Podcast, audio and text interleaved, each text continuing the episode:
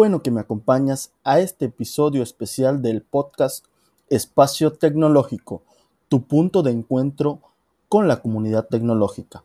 Mi nombre es Francisco Patrón y hoy exploraremos un poco la relación que existe entre la innovación, el marketing y el rock and roll.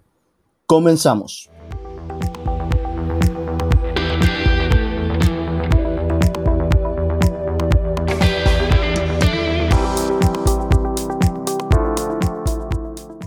Desde sus inicios, el rock ha estado marcado por la innovación, con procesos que han dejado huella en la historia de la música.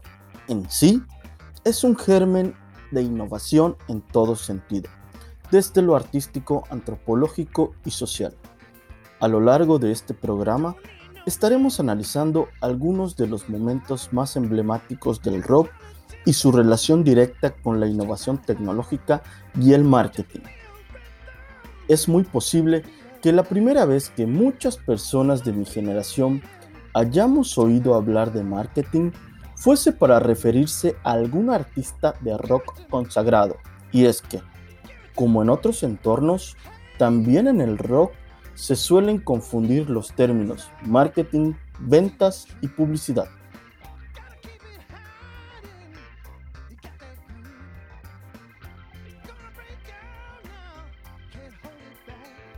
Curiosamente, el gurú del marketing, Philip Kotler, define con bastante precisión el planteamiento del rock desde el punto de vista de la mercadotecnia.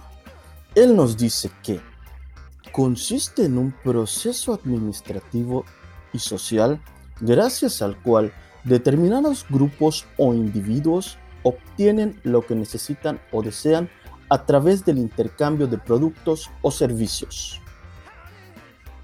Analicemos a fondo este concepto. Por un lado, tenemos a grupos y artistas que a través de un proceso tan social y tan antiguo como el de compartir su producto o servicio, en este caso su arte, consiguen lo que necesitan o desean. Dinero, fama, reconocimiento, diversión, provocación, agitación, difusión de un mensaje e ideología, etc. Por otro lado, tenemos a los clientes, que en este caso concreto son fans que a cambio de una inversión económica obtienen lo que necesitan o desean. Diversión, experiencias, sentimiento de pertenencia a un grupo, motivación, canalización de su personalidad, etc. Pero un momento, ¿acaso ya saben ustedes de dónde viene todo este asunto del rock? Bien, vamos entonces a hablar un poco acerca de la música en general y los orígenes de todo este asunto.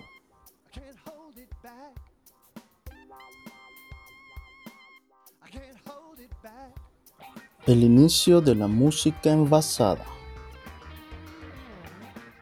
Antes de poder capturarla, la música llegaba hasta los oídos de los espectadores en los espectáculos en vivo y se perdía en el aire. No fue hasta 1860 que Edward Leon Scott inventó el fonautógrafo y pudo por primera vez grabar a una mujer interpretando Al claro de la luna, una tradicional canción francesa de cuna. Pero, ¿qué creen? Edward pasó por alto un pequeño detalle.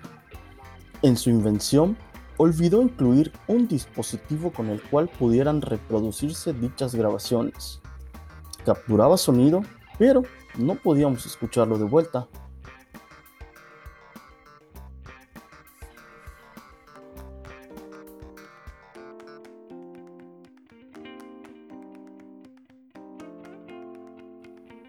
Tuvimos que esperar 17 largos años y que llegara el rockstar Thomas Alva Edison para inventar otro dispositivo, uno que convertía las ondas sonoras en vibraciones mecánicas empleando un transductor. Las ondas desplazaban un estilete que a su vez labraba un surco sobre un cilindro de cera. Así se grababa el sonido. Para reproducirlo de vuelta bastaba con revertir el proceso. Pero la iniciativa de evolucionar de cilindros a discos corrió por cuenta de Emil Berliner a finales de la década de 1880. Él llamó a su sistema gramófono. Hasta aquí hemos visto las primeras patentes que lograron encapsular la música en diferentes formatos para que podamos disfrutarla al máximo. Pero si lo tuyo tiene más que ver con las principales listas de éxitos de Spotify, al fin ha llegado tu gran momento. El boom de la música popular.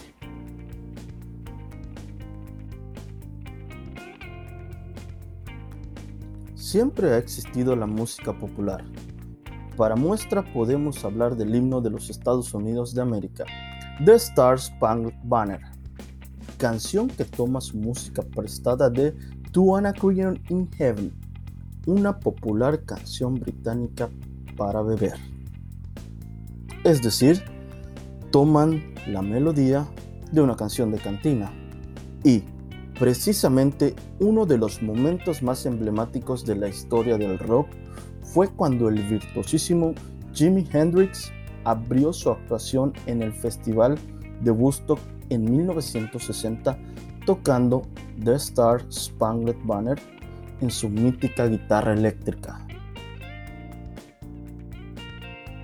Como inmejorable ejemplo de la música popular, te presento a la banda Kiss, quienes innovaron la industria del rock a través del uso de su distintivo maquillaje, su marcada personalidad y su exótico comportamiento en el escenario elementos que para ellos fueron factores determinantes a la hora de hacer negocios. La característica imagen de la banda, el demonio, el hombre del espacio, el hijo de las estrellas y un hombre gato, les aseguró un escaparate permanente en los puntos de venta de todo el mundo. Por sus apariciones en películas, juguetes, cómics, pósters, juegos de mesa, cereales, productos de limpieza, ropa, cerveza, videojuegos, etc., se les considera como los genios del merchandising. En esa época, prácticamente donde voltearas la mirada, seguramente ibas a encontrar algo relacionado con Kiss. La influencia de la banda llegó a tal grado que para principios de la década de los 80 una de las organizaciones de fans más grandes del mundo se estaba gestando, el Kiss Army, ejército de Kiss. Con un número estimado de más de 100.000 miembros en todas partes del mundo, estos soldados siguen pagando membresías anuales que incluyen un paquete de productos exclusivos, memorabilia y acceso a una red social exclusiva que cada año va en aumento. Aunque otras bandas del género aplicaron modelos de expansión similares, ninguna tuvo el éxito de Kiss en el mercado internacional. Distintos analistas y expertos musicales coinciden. Esta agrupación es la Coca-Cola del heavy metal. Uno de los grupos más emblemáticos de la historia del rock vio sus inicios tocando en un club de strippers en Hamburgo. Después de más de 10.000 horas de práctica y hartos de tocar en clubes nocturnos, regresaron a Londres para su primera audición con un sello discográfico, conocido en aquella época como Decca Records. El veredicto de esta audición aún retumba por los pasillos de la empresa. No nos gusta cómo suenan. Además, la música con guitarras eléctricas está pasando de moda. Los Beatles no tienen futuro en el negocio del espectáculo. Muchos años después, en 2012, la revista Rolling Stone, que es toda una autoridad en la materia, elegiría al Sgt. Pepper's Lonely Hearts Club Band como uno de los mejores discos de la historia solo para tener una muy leve idea del paso de esta banda por el mundo de la música y la influencia que tuvieron en la cultura general gracias a sus estrategias del marketing, vamos a mencionar unas cuantas. Fueron 20 veces número uno del Billboard Hot 100 de Inglaterra. She Loves You fue el single más vendido en Inglaterra durante 14 años. Tienen 600 millones de discos vendidos. Esto no lo ha logrado ni Elvis Presley ni Michael Jackson. Es la banda con más canciones en comerciales de televisión y campañas publicitarias. Los Beatles transmitieron un mensaje al mundo cuando más se necesitaba. La necesidad de paz mundial y de crear una revolución para encontrarla. Aunque para algunos ojos todo esto solo se trata de un consumo excesivo, para otros, quienes están del otro lado, los fans, comprar sus discos, camisetas, tazas y básicamente cualquier producto derivado de los Beatles significa participar en el mensaje que ellos trataban de dar. Y en sí, esa es la esencia del marketing. Transmitir un mensaje y lograr que tu audiencia se sienta identificada. The Beatles fue una de las bandas que más han influenciado al mundo crearon magia y su marketing fue tan épico que los catapultó a la cima de la fama mundial. Han pasado más de 50 años desde que tocaron juntos por última vez, nuevamente haciendo gala de su uso magistral del marketing. El 30 de enero de 1969, el cuarteto de Liverpool subió a la azotea de un edificio de la capital inglesa y ante un clima de asombro, expectación y buena música, presentaron algunas de sus canciones del álbum Let It Be. Así, sin anuncio previo, publicidad ni convocatoria de prensa, lo que constituyó otro hecho sin precedente en la historia del rock and roll.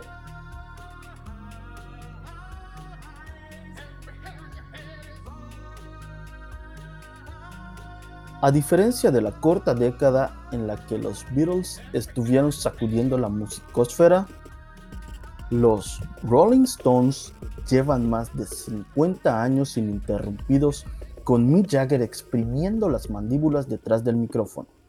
De hecho, para la época del concierto en la azotea, los Stones pasaban por su mejor periodo.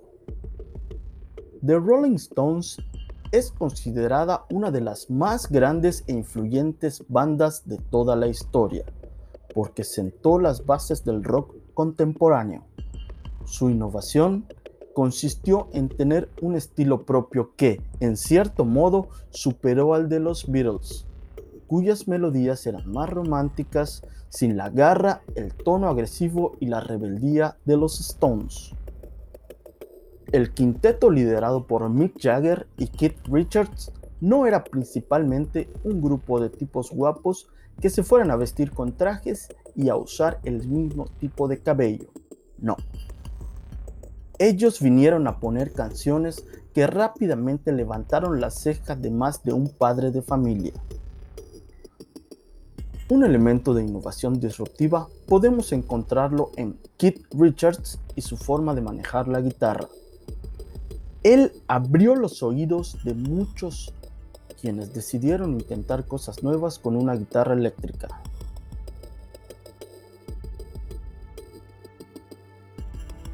Estilos musicales más innovadores. Cuando el rock se declara como tal, con la invasión de la música británica y la estadounidense, los músicos empiezan a querer abrir más fronteras, y así es como nacen los tres estilos musicales de rock más innovadores. Psicodelia nace a través del uso de los estudios de grabación, aportando efectos en los sonidos y en la forma de componer, utilizando escalas más modales y no solamente basados en el blues, sino basadas en sonidos provenientes de cualquier parte, por ejemplo, la India. Este estilo está representado por grandes bandas como The Doors, Frank Zappa, Pink Floyd, The Beards y The Pretty Things. Rock sinfónico. Aquí se incorporan grandes orquestas sinfónicas. Además, a las canciones se les realizan arreglos orquestales donde se incluye una gran cantidad de instrumentos nuevos. La principal innovación de este estilo consiste en incorporar grandes filarmónicas a las producciones musicales. Un ejemplo de este es el álbum de Metallica S&M rock progresivo. En este estilo se requería de mayor virtuosismo por parte de los músicos. Escapaba totalmente de las raíces del rock. Los tiempos y la métrica de la música era mucho más compleja. Aquí podemos encontrar bandas como Rush, Yes, Jethro Tull, King Crimson, Camel y Genesis. bandas musicales más innovadoras. ACDC es una de las bandas de hard rock con alternaciones de blues rock formada en Sydney, Australia en 1973 por los hermanos de origen escocés Malcolm y Angus Young. Sus álbumes han sido vendidos en numerosos países, en un total estimado de 200 millones de copias, embarcándose en giras multitudinarias por todo el planeta, y sus éxitos han musicalizado varias producciones cinematográficas sobresalientes. Su innovación radica en el extravagante estilo de su guitarrista principal y símbolo visual Angus Young, quien asume el rol de agitador musical durante los conciertos, gracias a sus dinámicos y adrenalínicos despliegues escénicos uniformado de colegial callejero. Queen. Una vez más, los británicos se jactan de haber parido a una de las bandas más grandes de la historia del rock. Queen se forma en 1970 en la ciudad de Londres por Freddie Mercury, Brian May, Roger Taylor y Jan Deacon.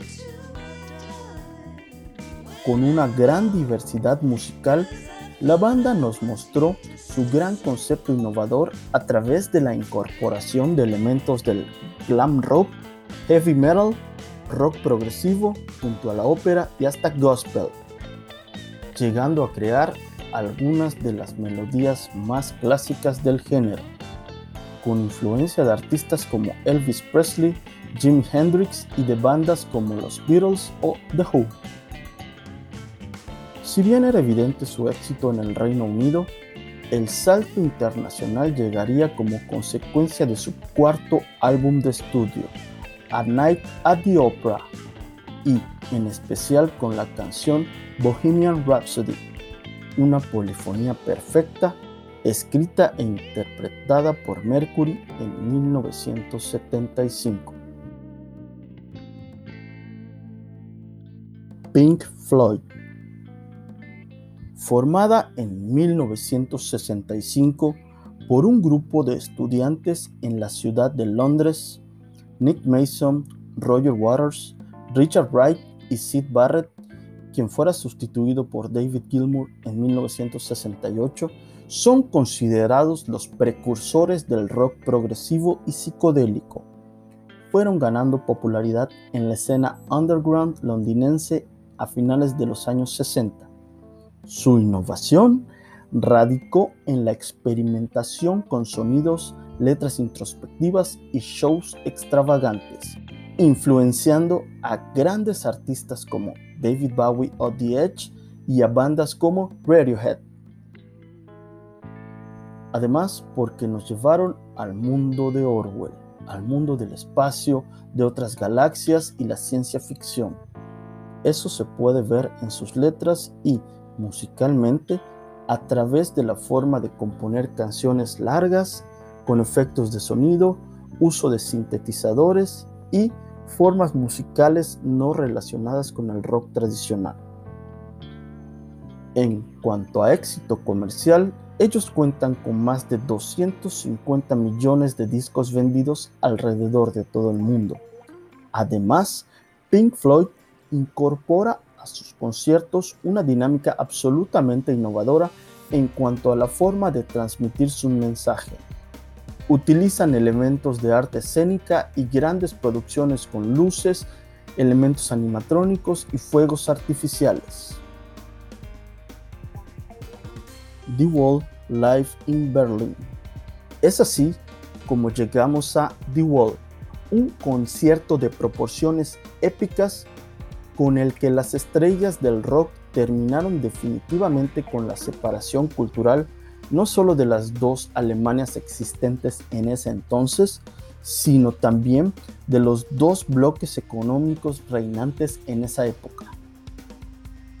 Promovido por Roger Waters y con la participación de estrellas de la talla de Van Morrison, Scorpions, Youth Lemper, Marianne Faithfull, The Band, Cindy Lauper y Brian Adams, se realizó para ayudar a mitigar en parte el impacto de cualquier guerra o desastre natural en Europa.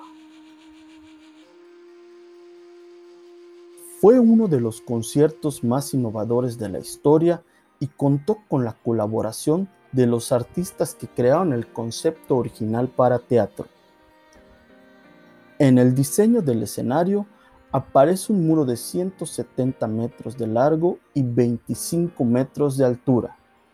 La mayor parte del muro fue construido antes del show y el resto se construye progresivamente a través de la primera parte del espectáculo, para posteriormente ser derribado casi al final del concierto.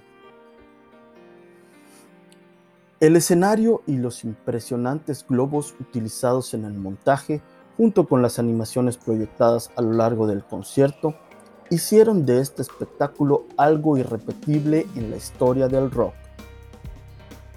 El concierto contó con una asistencia de más de 300.000 personas. Tuvo lugar el 21 de julio de 1990 en la Puerta de Brandeburgo. 52 países transmitieron el evento que tuvo una duración de dos horas.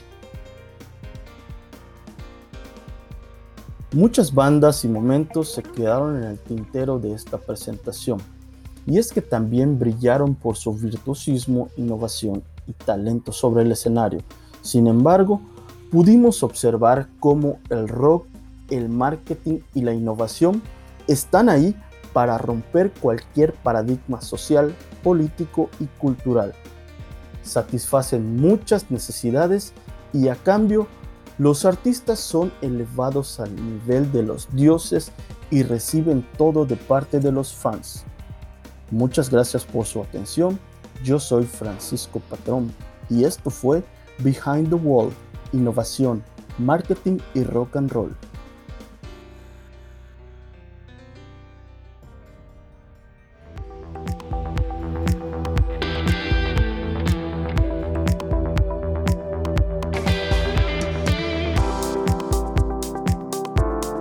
Qué bueno que me has acompañado en este episodio especial. Recuerda que encontrarás más información, fuentes bibliográficas y material relevante en los show notes de este episodio. No olvides suscribirte al canal y compartir este podcast con el hashtag espacio tecnológico. No te pierdas el siguiente episodio.